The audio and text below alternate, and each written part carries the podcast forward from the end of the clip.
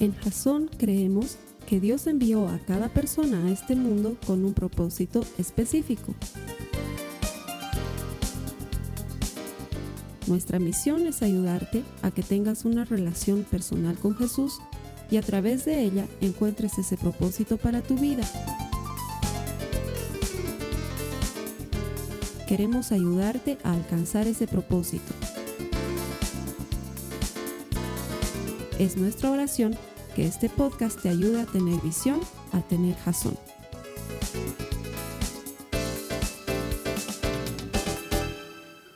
Buenas noches, bienvenidos, gracias por conectarse a los servicios que Jason pone para ti en el Internet. Lo hacemos motivados a ayudarte a desarrollar una relación personal con Jesús. Es la clave de la vida para ser un auténtico seguidor de Jesucristo. Y sí, en el mundo hay muchos simpatizantes de Jesús, pero los discípulos se distinguen porque se aman. Nuestra invitación es que conozcas al Señor, que Él deposite su amor en tu corazón y que lo distribuyas a otras personas. Ese es el verdadero distintivo de un discípulo. ¿Y por qué? Porque todo el que encuentra a Dios encuentra vida. Lo hemos encontrado y esa vida fluye de dentro nuestro y nos ayuda a servir y bendecir las vidas de otros. Así que gracias por conectarte. No estás aquí por casualidad. Dios tiene un propósito y seguramente hoy te va a hablar por medio del mensaje que hemos preparado para ti. Gracias y que el Señor te bendiga. Gracias a las personas que vienen aquí todos los domingos. Hacemos un esfuerzo seguramente para venir. Debería ser. Debería ser que has preparado esta hora, esta media hora para el Señor Jesús y Él tiene preparada para ti también palabra de vida que te va a llevar a dar fruto y que te va a llevar a experimentar sus promesas y su favor. Y Él tiene también para ti recompensas. La Biblia dice que Él es galardonador, recompensador de los que le buscan.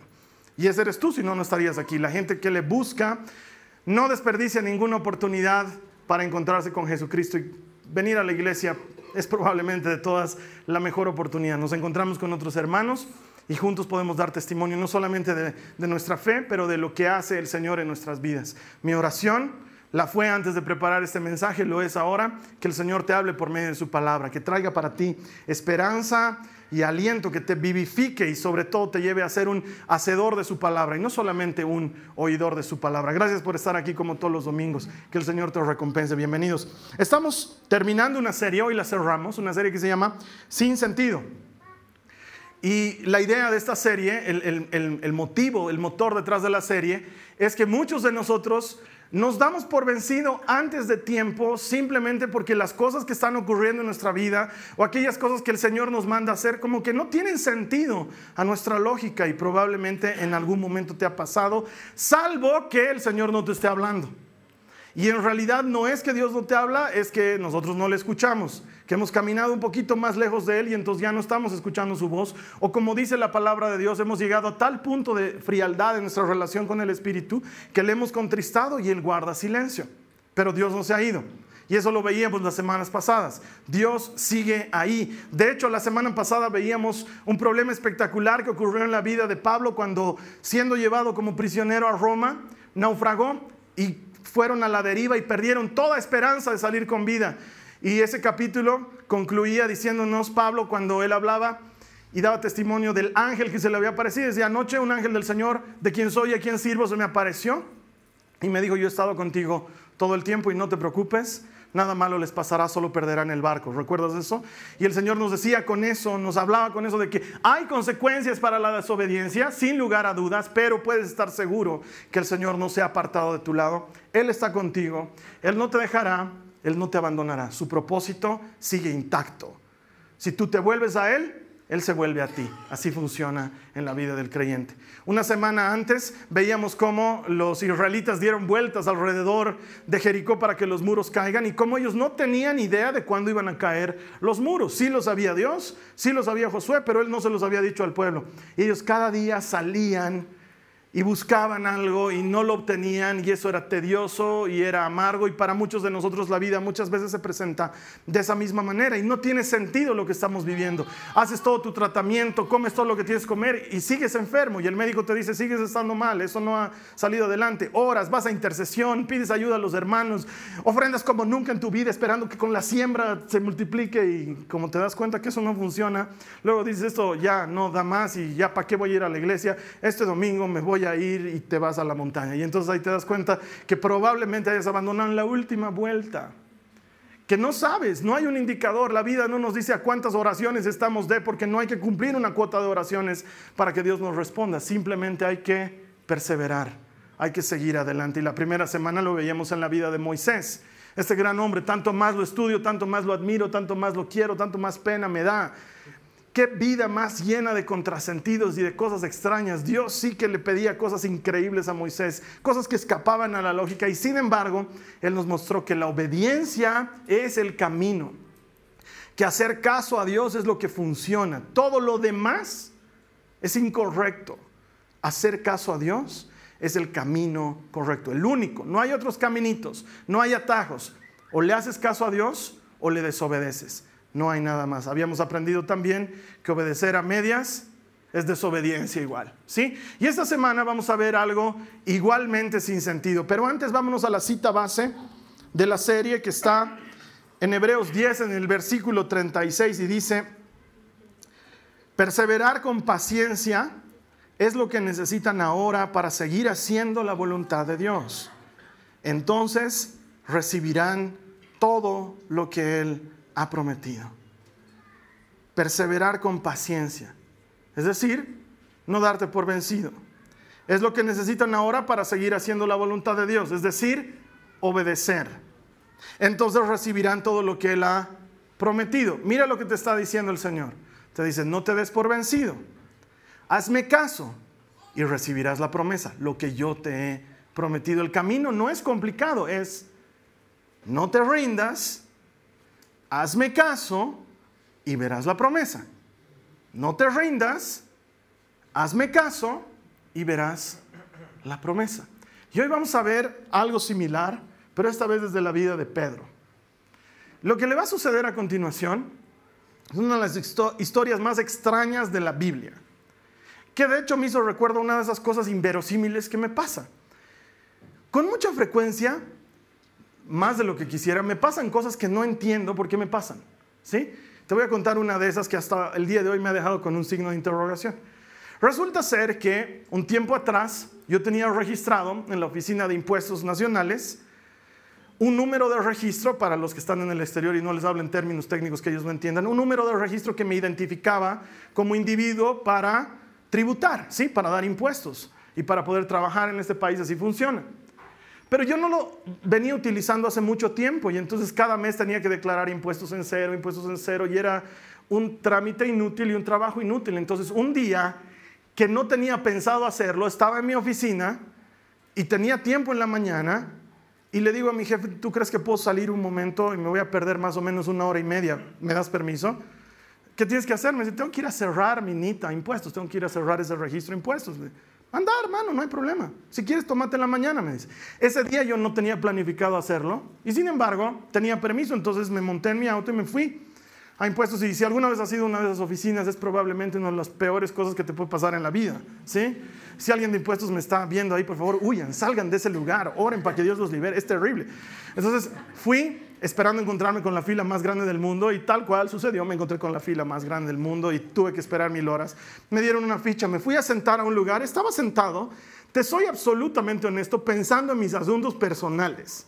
O sea, no estaba orando, no estaba viendo ahí a quién ministrarle la palabra de Dios porque este es un lugar oportuno, no pueden huir, entonces aquí puedo evangelizar. No, o sea, no, la verdad no, estaba con mis headphones en mi mundo, ¿sí? En mis propias cosas.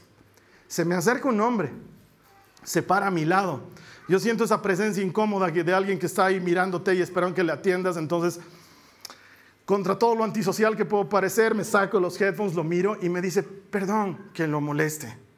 no, sí, por favor, ¿en qué puedo ayudarle? Y me dice, usted es Carlos Alberto Paz, ¿no? Entonces yo dije, ay, los de impuestos ya me encontraron algo. Y, y le digo, sí, sí soy yo. Y me dice, yo lo veo predicar en internet. Lo veo todas las semanas. Y esta mañana estaba hablando con Dios y le dije, Señor, por favor, dame una señal. Ojalá me pudiera encontrar con ese Señor que predica en internet y lo pudiera ver. ¿Y sabe qué? Hoy día yo no tenía que venir a impuestos. Pero he venido un ratito y cuando he entrado lo he visto ahí con sus headphones y he dicho, es Él, Señor me está respondiendo, le hablo, no le hablo, le hablo, no le hablo, ya Señor, le voy a hablar, pero que no me trate mal, que no me trate mal. Y usted me está tratando también y quería decirle que he estado hablando con Dios. Y para mí el encontrarme con usted es una respuesta quiero saber dónde es su iglesia y dónde puedo ir. para mí era la cosa más sacada de los pelos del universo. Sí, o sea, ¿cuáles eran las posibilidades de que yo esté ahí, en ese lugar, a esa hora, con una persona que ha orado para verme? Además, a mí, podían haber orado para ver a alguien, pero para verme a mí. Entonces, saco una tarjeta donde tenemos la dirección de la iglesia y se la entrego y le digo, ahí puedes encontrar todo. ¿Cuándo se reúnen los domingos, diez y media de la mañana? Ahí voy a estar. Es una respuesta del Señor. Gracias. Y yo también, gracias. Se va. Y de eso han debido pasar unos tres años. Nunca ha venido a la iglesia.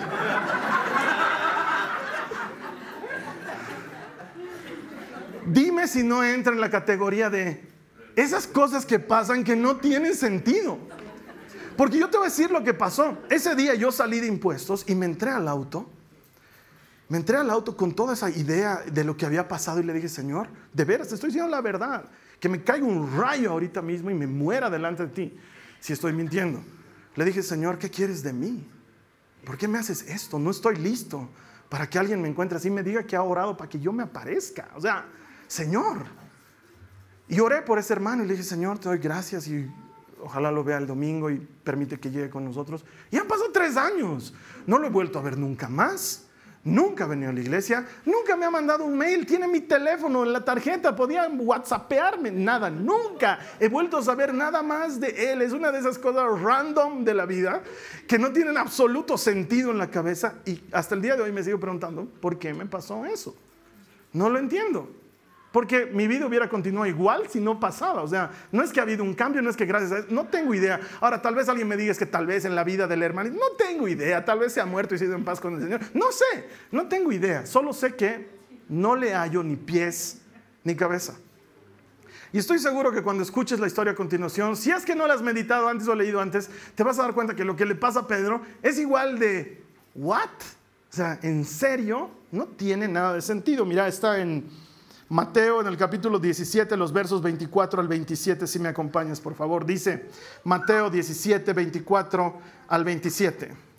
Cuando llegaron a Capernaum, se refiere a los discípulos, a Pedro y a ellos, los cobradores de impuesto del templo se acercaron a Pedro y le preguntaron, ¿tu maestro no paga el impuesto del templo? Sí lo paga, contestó Pedro. Luego entró en la casa pero antes de tener la oportunidad de hablar, Jesús le preguntó, ¿qué te parece, Pedro? ¿Los reyes cobran impuestos a su propia gente o a la gente que han conquistado? Se los cobran a los que han conquistado, contestó Pedro. Muy bien, dijo Jesús. Entonces, los ciudadanos quedan exentos. Sin embargo, no queremos que se ofendan, así que desciende al lago y echa el anzuelo, abre la boca del primer pez que saques y allí encontrarás una gran moneda de plata. Tómala y anda y paga mi impuesto y el tuyo. Y ahí concluye el capítulo. Mateo 18 habla de una cosa completamente distinta. Esta es la clase de historia que yo leo y es, ¿en serio? ¿Me estás hablando en serio, Señor? Porque es la cosa más extraña que le puede haber sucedido a Pedro de entre todas las cosas extrañas que ha visto en su vida.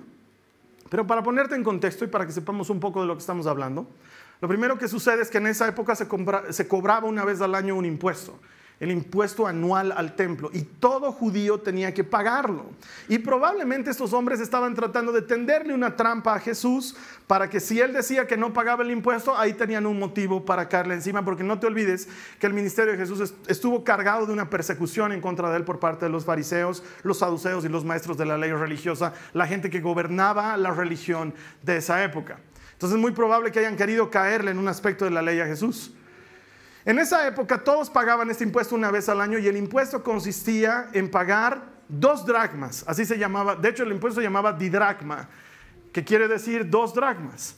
Hubo una época en que el impuesto era más caro, pero luego Israel se hizo pobre porque cayeron en el cautiverio con Babilonia, tuvieron que reconstruir su templo, su templo no era tan hermoso como el de Salomón, entonces era un poco más barato, digamos, pagar el impuesto, pero igual se pagaba y se recolectaba una suma, la verdad, millonaria para esa época al año en cuestión de impuestos solo para el templo. ¿Y para qué se destinaba ese dinero? Para mantener el templo. Era una cosa muy cara mantener los sacrificios y las ofrendas y las vestiduras sacerdotales y los utensilios. Entonces se necesitaba este dinero y todos los judíos, sin excepción, lo tenían que pagar.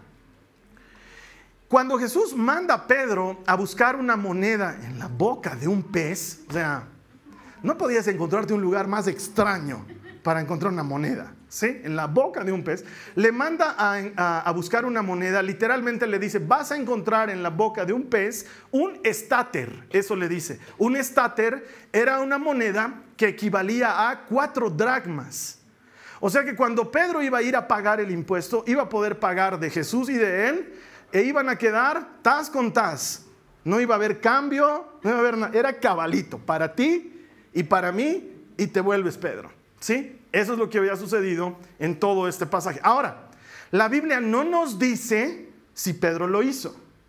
No nos dice si Pedro lo hizo. Pero podemos entender que sí lo hizo porque Jesús no tuvo consecuencias posteriores. No lo metieron a la cárcel por no pagar impuestos, ni a Pedro. O sea, Pedro tuvo que hacerlo. Ahora, yo me imagino la vida de Pedro en este momento, porque date cuenta, lo que le está pidiendo el Señor carece de sentido, pero carece de sentido desde el inicio, desde que ha puesto un pie en la ciudad. Para empezar, lo que los hombres estos que trabajaban para el templo vienen a pedirle ya es, ¿en serio me están hablando de pagar impuestos? O sea, ya desde ahí no tienen, además, ¿por qué no van y le preguntan directamente a Jesús si paga impuestos? ¿Por qué me tienen que preguntar a mí? Y en eso se nota que Pedro tampoco había pagado su impuesto, ¿no? Porque descubierto ahí es como que sí, paga y se va rajando donde Jesús hablar de los temas impositivos. Primera cosa que es rarísima y sin sentido.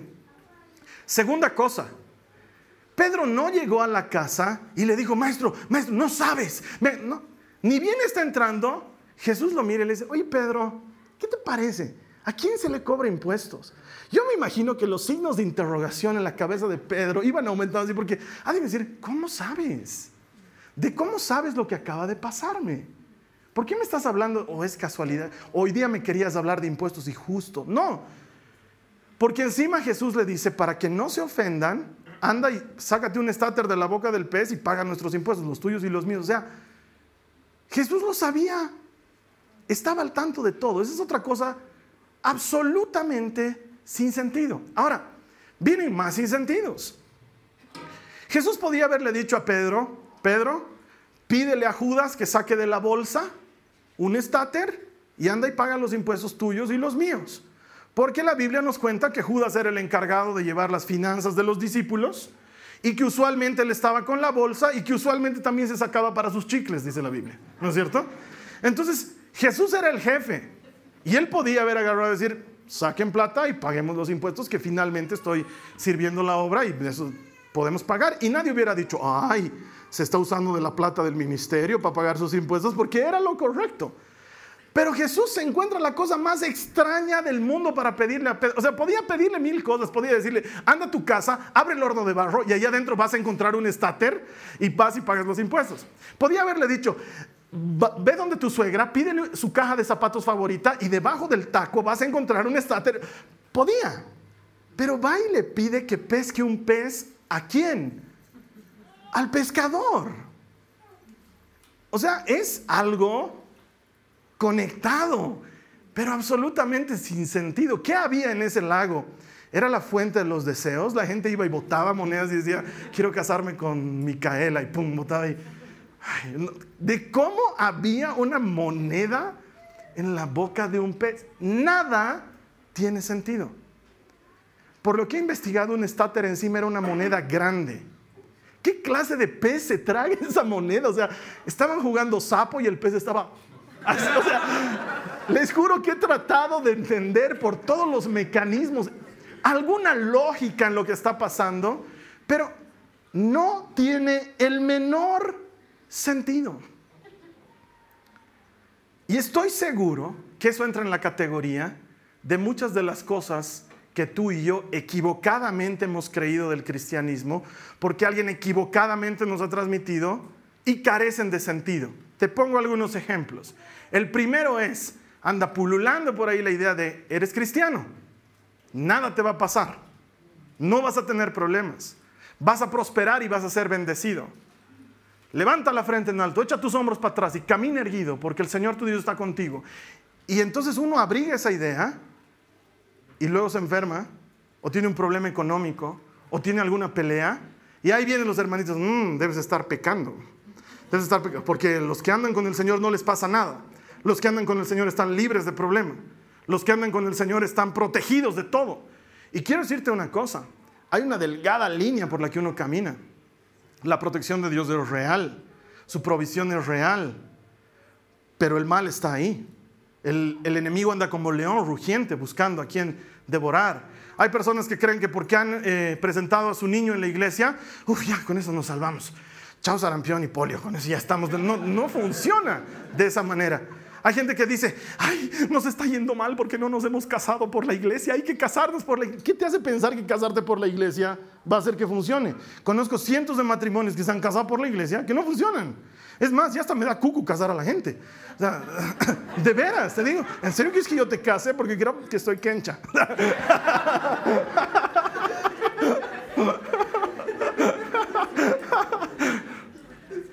Casarte por la iglesia no es garantía que el matrimonio va a ir bien. Una relación con Cristo es algo diferente, es algo permanente. Surge por ahí esa extraña idea de soy cristiano, no me pasa nada. Uh-uh. Los cristianos no brillamos en la oscuridad, tenemos problemas como todos, necesidades como todos. Entonces ahí viene la segunda idea extraña y sin sentido que se genera en torno al cristianismo y es, uy no, es grave ser cristiano. Hay gente a la que uno le comparte el Evangelio y dice, no, no, no, yo no quiero ser cristiano porque mi, eh, comadre eh, no era cristiana, se ha vuelto cristiana, todo le ha pasado, su marido se ha muerto, ha perdido su trabajo, su auto se ha accidentado, su hijo se ha metido en drogas, más ahora la hermana peor le pasa, por eso yo no quiero ser cristiano. Te vuelves cristiano y te va mal. Y es otra cosa extraña que anda como idea por ahí. Es más, yo conozco una hermana podría decir su nombre y apellido, pero sería desacreditarle en público, que les enseñaba a su grupo de personas que tenía a su cargo y les decía, nunca le pidan al Señor que aumente su paciencia o su fe, porque eso sí que es grave. Si le pides al Señor que te dé paciencia o te dé fe, ahí se prepárate para la prueba y para la enfermedad y para, la, para el hambre y para que tu marido se vaya a tu casa. no es así. Pero la gente también tiene esa, o sea, es un polo, no pasa nada, o el otro polo de, uy, soy cristiano y me va a ir terriblemente, me va a ir mal. Y esas son ideas extrañas del cristianismo. Eh, ser cristiano no tiene nada que ver con eso y ahí surge la más grande pregunta que hacen todos los creyentes y los no creyentes. ¿Por qué Dios permite tal y cual cosa? ¿Sabes qué hay detrás de esa pregunta? La eterna búsqueda del hombre de encontrarle sentido a lo que está viviendo. Es eso. Por eso preguntamos. Vienes a la iglesia, no fallas a tu compartimiento bíblico, estás siendo fiel a tu esposa, estás honrando lo que tienes que honrar, estás trabajando mucho y llega una notificación de alguien que ha decidido ponerte un juicio por algo. Y tú dices, no tiene sentido me estoy portando bien, estoy yendo a la iglesia, estoy haciendo todo lo que hay que hacer y tengo problemas. ¿Por qué Dios permite que me pase esto? Lo que te decía hace un momento. Vas donde el médico, el médico te dice, mm, sí, eso está un poquito elevado, sí, va a comer esto, me va a tomar tal pastilla y nos vamos a ver de aquí a dos meses y esto tiene que haber disminuido. Vas después de dos meses, has hecho todo lo que te ha dicho, has comido lo que te han dicho, has dejado de comer lo que estaba prohibido, has tomado tus medicinas, has hecho todo tal cual. Les has pedido a los hermanitos de la intercesión que oren por ti, has venido un miércoles, han orado por ti, han puesto sus manos, has hecho todo lo que tenías que hacer. Vas donde el médico y el médico pone cara de, mm, esto mm, no me está gustando porque ha empeorado. ¿Ha estado tomando su pastilla? Sí, doctor, he estado tomando. Mm, se ha debido estar descuidando la comida. No, he estado, estado orando. Mm, eso no cuenta, pero bueno. Em. no, pues esto está mal, entonces tenemos que cambiar la dosis. Y tú dices, no entiendo por qué Dios permite esto. He estado haciendo lo que tenía que hacer. He estado siguiendo los pasos. No tiene sentido. ¿Por qué Dios permite? ¿Por qué Dios permite? Y eso queda rondando ahí. Y es una de las armas más poderosas del enemigo. Sembrar la duda en tu corazón. ¿Por qué Dios permite? La verdad es que desde un inicio Dios puso las cosas claras. Existe el libre albedrío. Y desde un inicio, como bola de nieve, genera consecuencias a diestra y siniestra. Y entonces, ¿en qué tenemos certidumbre, Carlos Alberto? ¿En qué sabemos que Dios nos está protegiendo? En esto, en que Dios garantiza que el resultado siempre será de bendición. Lo que sucede no lo entendemos. Y el resultado no nos compete, pero la obediencia, la obediencia es nuestro trabajo. Señor, ¿en serio voy a encontrar una moneda en la boca de un pez? Perdón, pero llevo muchos años siendo pescador y sí, he encontrado de todo en las bocas de los peces, nunca monedas. Si no, hubiera dejado de ser pescador y sería banquero. Pedro sabía que lo que le estaba mandando hacer el Señor carecía de toda lógica. Así como carece de toda lógica cuando estás enfermo seguir orando. Así como carece de toda lógica cuando no tienes trabajo, estar ayudando a otros a conseguir trabajo. Así como carece de toda lógica que contra enfermedad, contra problemas, contra desestabilidad en tu hogar, sigas viniendo a tu compartimiento bíblico, club de la pelea, matrimonios o lo que se llame. No tiene lógica. Y es más, tal vez alguien en tu casa ya hasta te ha dicho, ay, tanto vas a esa tu iglesia y mira tu vida sigue peor. Sí, carece de lógica. Se supone que las cosas deberían empezar a mejorar. Se supone que el muro debería caerse un poquito cuando doy vueltas. Se supone que la tormenta debería amainar ahí porque Pablo está echado en el barco. Pero no. Las cosas no tienen lógica.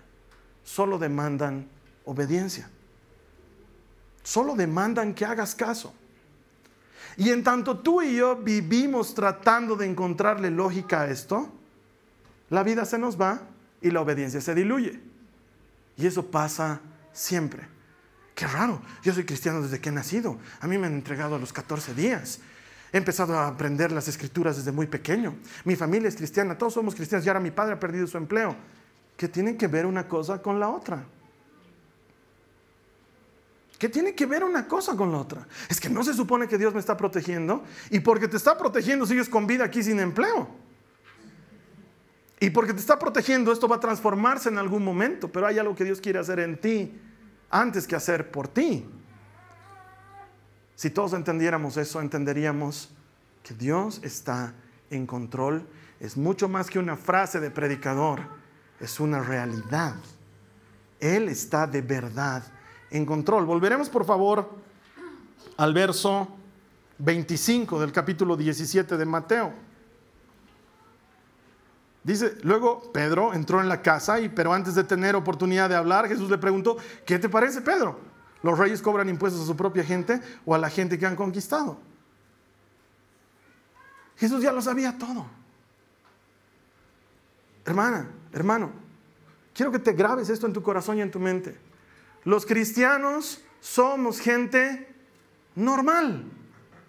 Somos gente normal. Tenemos problemas como toda la gente tiene problemas. Podemos enfermar como toda la gente puede enfermar. Vamos a pasar necesidades como todos pueden pasar necesidades. Somos gente normal. Lo único sobrenatural de un cristiano es su Dios. Es lo único sobrenatural. Y sin embargo, eso marca toda la diferencia. Porque así como le sucede a Pedro en este pasaje, te sucede a ti. Dios está en control. Él ya lo sabía todo anticipadamente. A él no le sorprende.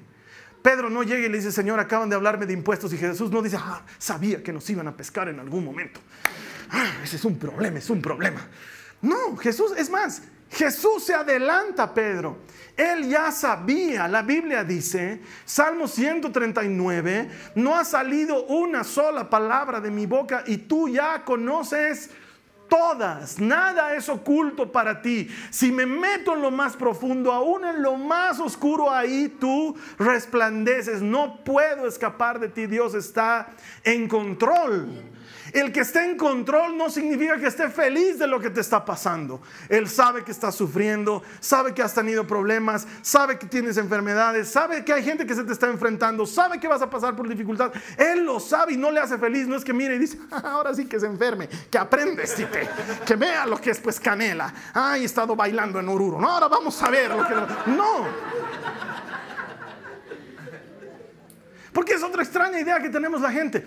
¿Te has enfermado? Ay, has debido pecar. El Señor te debe estar castigando. Y hay gente que me pregunta, ¿Dios castiga? Y hay gente que se enoja y dice, no, Dios no castiga. Claro que Dios castiga, pero no castiga de esa manera. O sea, yo no le haría eso a mi hija y creo que no soy mejor que el Señor o por lo menos la Biblia me enseña diciendo, ustedes padres que son malos dan cosas buenas a sus hijos, ¿cuánto más su padre les dará cosas buenas a los que le pidan? Ah, eso dice la Biblia, eso quiere decir que yo no soy mejor padre. Yo no me imagino que la María Joaquina que me hace botar mi hígado todos los medios días porque no come y tarda y no come y tarda y juega y no, no me imagino que yo agarro ya me cansaste, María Joaquina, que muerda la torta. ¡Pum! Ella sangrando ahí de eso. Ahora vas a aprender, hija. Ahora vas a comer así, milanesa con sangre vas a comer. Y vas a aprender, y vas a aprender que tu papá es justiciero. Aleluya. No pasa de esa manera. Yo le tengo misericordia a mi hija y le tengo paciencia. Y la trato con bondad. Y no soy mejor que Dios. Entonces, con absoluta certeza te puedo decir, Dios no te hace enfermar.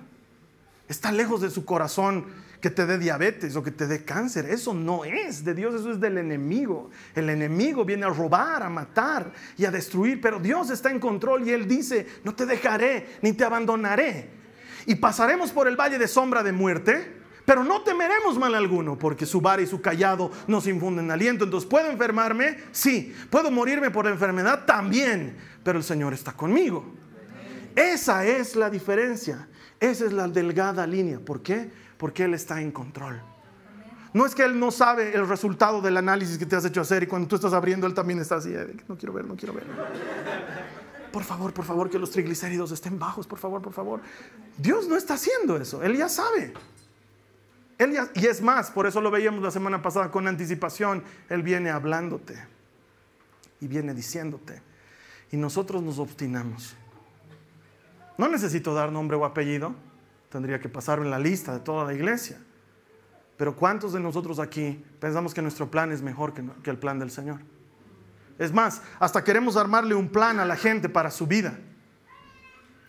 Si hay algo que nos encanta es tener armado el plan de la vida de las demás personas. Creemos saber lo que es mejor para la vida de las demás personas y tenemos un propósito para sus vidas. Llámese lo que sea el marido que tiene ya listo el propósito para la, esposa, el padre que le ha armado todo su plan de vida al hijo, ¿no? Vas a estudiar aquí, te vas a casar en tal fecha y vas a hacer tal profesión y vas a ser feliz así. Y Dios te mira con cara de, ¿what? ¿En serio? Porque yo tengo otro plan. ¿Y quién se le puede poner de pie delante del Señor y decirle, a ver, pues, no puedes? Si Él dice que hay moneda en la boca del pescado, tengo que decirte una cosa, hay moneda en la boca del pescado. No es cuestión de que lo creas siquiera, es cuestión de obediencia. No es que Pedro ha ido, ay, no creo que haya boca. Ay, no, no, se trataba de la fe de Pedro. En ningún momento Jesús le dijo, pero tienes que creer, tienes que creer que vas a encontrar, porque si no, fundimos, Pedro, cárcel para ti, para mí, eso de los impuestos es grave, es grave, tienes que ir con fe, tienes que ir con fe. No, ahí lo único que le pidió es, hazme caso. El Señor está en control. Él está en control. Él sabía lo que había charlado Pedro y sabía también la solución. Y entonces, quiero decirte, no tiene sentido, pero vaya que funciona. Carece de lógica absoluta, pero las cosas de Dios siempre funcionan. Mira lo que dice el verso 27 del mismo capítulo. Sin embargo, no queremos que se ofendan. Así que desciende al lago echa el anzuelo, abre la boca del primer pez que saques, no del segundo, no del tercero, del primero, y allí encontrarás una gran moneda de plata. Tómala y paga mi impuesto y el tuyo. Es absolutamente sin sentido.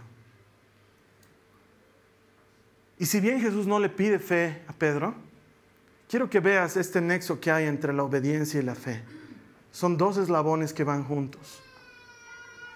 Porque Pedro hizo caso, pero hizo caso porque le creyó al Señor.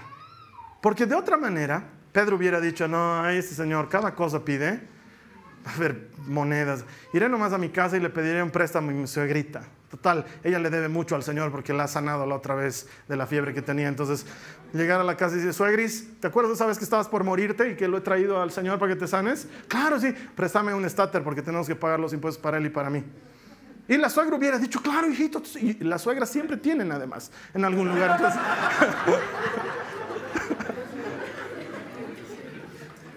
Por eso, así como corolario aparte, te digo, siempre tienes que estar bien con tu suegra. Nunca sabes cuándo vas a echar mano de su ayuda, porque una suegra es provisiones. Hay, hay que ser sabio. Pero no.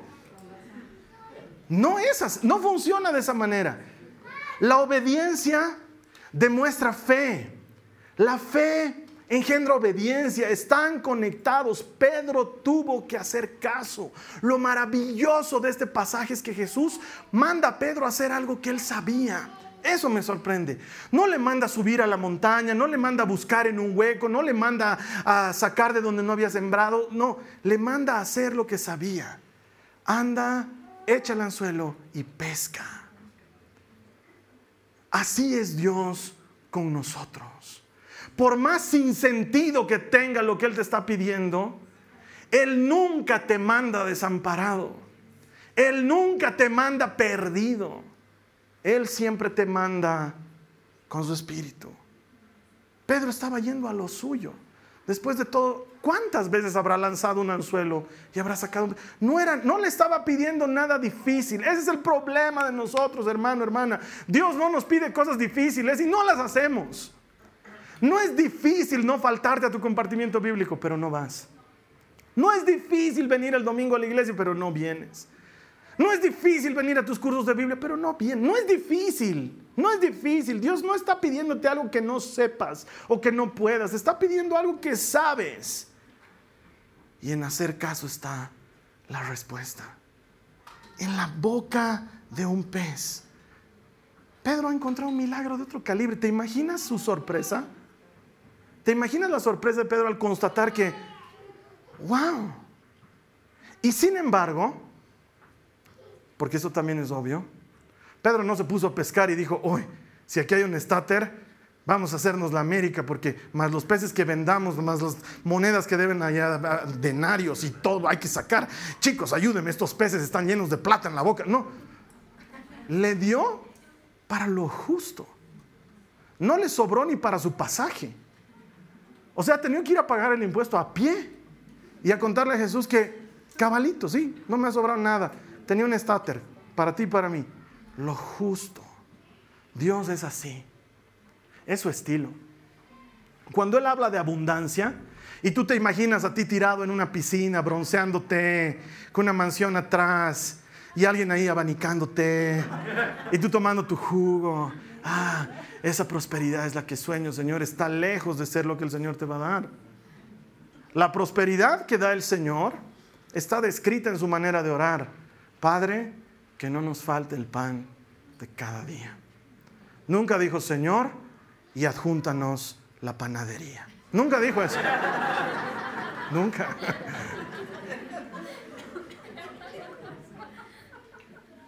Es su estilo. Anda Pedro y vas a encontrar un estáter, cabalito para ti y para mí. Podía también haber encontrado dos dracmas, ¿por qué no?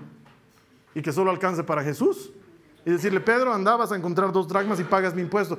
Y para mí, no sé, pues Pedro, ya ve tú, hermano, trabajas, haz, haz. Pedro, por favor, haz. Y sin embargo, te puedo garantizar una cosa y con esto termino. Aquí es donde se gesta el milagro. La orden de Dios requiere una acción. Tienes que hacer algo. Tienes que hacer algo. Mi amigo John Maxwell habla con frecuencia de esto en liderazgo. Él dice, haz rodar la pelota y entonces vas a ver un cambio. Mientras todos estamos estáticos y nadie hace rodar la pelota, el partido no comienza. Pero basta con que uno la mueva y todo el partido empieza a moverse. Hermano, hermana, tú sabes de qué ha venido hablándote Dios las últimas cuatro semanas. Sabes a qué te está empujando. Y sabes también que no lo has estado haciendo. Sabes también que has tomado una pausa. Ahora vengo de parte del Señor a decirte, haz rodar la pelota. Anda al lago, tira el anzuelo y saca el pez. Va a haber moneda. Es una garantía. Pero tienes que hacer algo. Tienes que moverte. Tienes que empezar a darle a tu obediencia acción. Fe y obediencia van juntos. Haz lo que el Señor te esté mandando a hacer. No sé qué es, pero hazlo. Durante cuatro semanas hemos hecho énfasis en eso. No te rindas, no te des por vencido. Hazlo. Terminamos la última semana con esto. Gálatas 6, 9, dice la palabra del Señor. Así que, ayúdame a leerla, Gálatas 6, 9. Así que no nos cansemos de hacer el bien. A su debido tiempo cosecharemos numerosas bendiciones si no nos damos por vencidos. Eso es lo que el Señor te dice. No te canses. No te canses. Hazle caso. Hazle caso y a su debido tiempo va a pasar. Vas a cosechar un fruto, va a pasar. Dios no se va a hacer el oso, no se va a quitar y va a decir, no, yo te había prometido, no, no era yo. Dios lo va a hacer, pero tú y yo tenemos que hacer algo. Tenemos que salir de aquí haciéndole caso. Amén. Vamos a cerrar nuestros ojos y vamos a orar. Cierra tus ojos. Solo tú sabes las circunstancias que estás viviendo y cuánto sentido puedan tener. Y durante cuatro semanas hemos tratado de agotar los recursos para no perder tiempo en buscarle sentido a las cosas. No tratar de entender lo que no estamos pudiendo entender, pero sí hacerle caso al Señor. Si tu deseo, si tu intención es salir de aquí siendo un hacedor de su palabra en lugar de solo un escuchador, te voy a invitar a que repitas esta oración después de mí, ahí donde te encuentres en este momento. Cierra tus ojos y dile a Jesús, Señor Jesús, hasta aquí he caminado en mi plan, en mis fuerzas y en mi propósito. Es más, Señor, hasta he tenido un plan para los míos, para mi pareja, para mis hijos. Y hoy veo que delante de ti mi plan no es nada. Entonces, Señor, aunque carece de todo sentido, aunque no le encuentro lógica, escojo obedecerte. Dile al Señor, escojo obedecerte. Voy a seguir lo que dice tu palabra. Te voy a hacer caso. Y saliendo de este lugar, voy a poner la bola a rodar. Voy a hacer caso. Voy a hacer lo que me mandas. Señor, dame fuerzas. Trabaja en mi fe. Tu palabra me promete que en ese pez hay una moneda. Me cuesta creerlo. Me parece imposible. Pero te voy a hacer caso y en tu nombre echaré el anzuelo. Te doy gracias, porque estás trabajando en mí, dentro mío, antes que darme algo. Confío en tu plan, es mejor que el mío. Gracias Señor Jesús. Amén. Amén. Lo siguiente es poner por obra lo que has hecho oración. Hazle caso al Señor. Mira, la palabra del Señor no siempre es agradable. Hay cosas que Él pide que son ah, peleagudas, pero siempre es posible. Siempre puedes hacerle caso. No sé qué te ha estado pidiendo este tiempo. No sé por qué hemos compartido cuatro semanas este mensaje, pero sí sé una cosa, que Dios quiere que vayas y lo hagas. Él te garantiza que está en control. Él te garantiza que si no te das por vencido, verás la recompensa. Puede ser difícil, Puede ser complicado, incluso doloroso, incluso puedes perder el barco, como la semana pasada, pero Dios, Él no te abandonará. Él estará contigo y podrás ver sus promesas. Gracias por haber compartido con nosotros. Nos vamos a encontrar aquí la siguiente semana y en tanto tú y yo nos volvamos a encontrar. Oro para que el Señor te regale una semana llena de bendición, una semana en la que experimentes el favor sobrenatural de tu Dios y nos vemos aquí la siguiente semana para celebrar juntos que todo el que encuentra a Dios encuentra vida. Te veo aquí la siguiente semana. Esta ha sido una producción de Jason Cristianos con propósito. Para mayor información sobre nuestra iglesia o sobre el propósito de Dios para tu vida, visita nuestro sitio web www.jason.info. Allí encontrarás muchos recursos para animarte en tu relación con Dios, enseñanzas, nuestro blog, prédicas y mucho más. Te lo deletreamos www.jazon.info. También puedes visitarnos en nuestro sitio en Facebook www.facebook.com barra Que Dios te bendiga abundantemente. Muchas gracias.